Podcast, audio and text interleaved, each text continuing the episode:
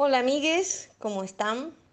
Bueno, yo soy Adriana, estoy invitada a participar en, en, esta columna y me han pedido mis compañeras que trate de explicar la diferencia entre consciente e inconsciente, porque aparte de música, cantante, soy psicoanalista, bueno, lo voy a intentar.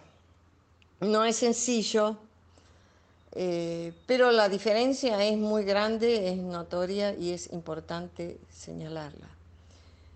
Lo que es consciente es lo que nosotros podemos pensar, lo que sabemos, lo que conocemos de nosotros mismos, la forma que le damos en la presentación pública, digamos, a las cosas que queremos hacer. Eh, lo que podemos percibir del mundo, relacionarnos con los demás. Lo que es inconsciente y está oculto es en realidad lo que son nuestros verdaderos deseos.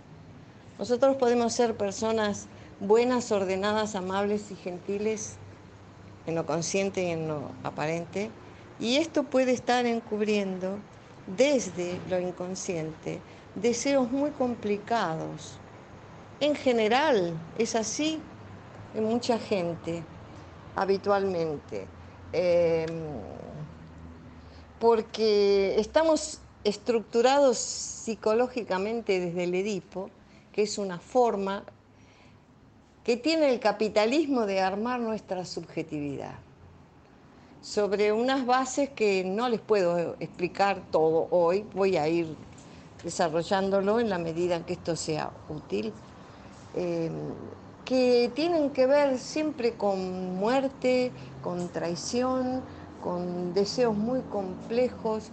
Todo esto forma parte de lo inconsciente y organiza nuestra vida consciente. La conciencia emerge después de pasar todo esto por una serie de mecanismos que llamamos con toda razón represivos, que ocultan esto. Y bueno, y en esta situación podríamos ver el porqué de la guerra, el porqué del daño, el porqué de los feminicidios, el porqué de tantas situaciones que vivimos en un mundo neocapitalista, donde cada vez y de un modo impresionante los lazos sociales van siendo destruidos por un individualismo de sálvese quien pueda y destruyase lo que sea y yo me adueño de todo lo que pueda.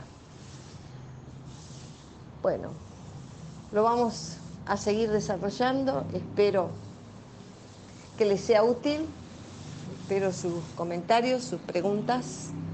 Y, bueno, le damos paso a Luz con lo que ella va a decir sobre su tema.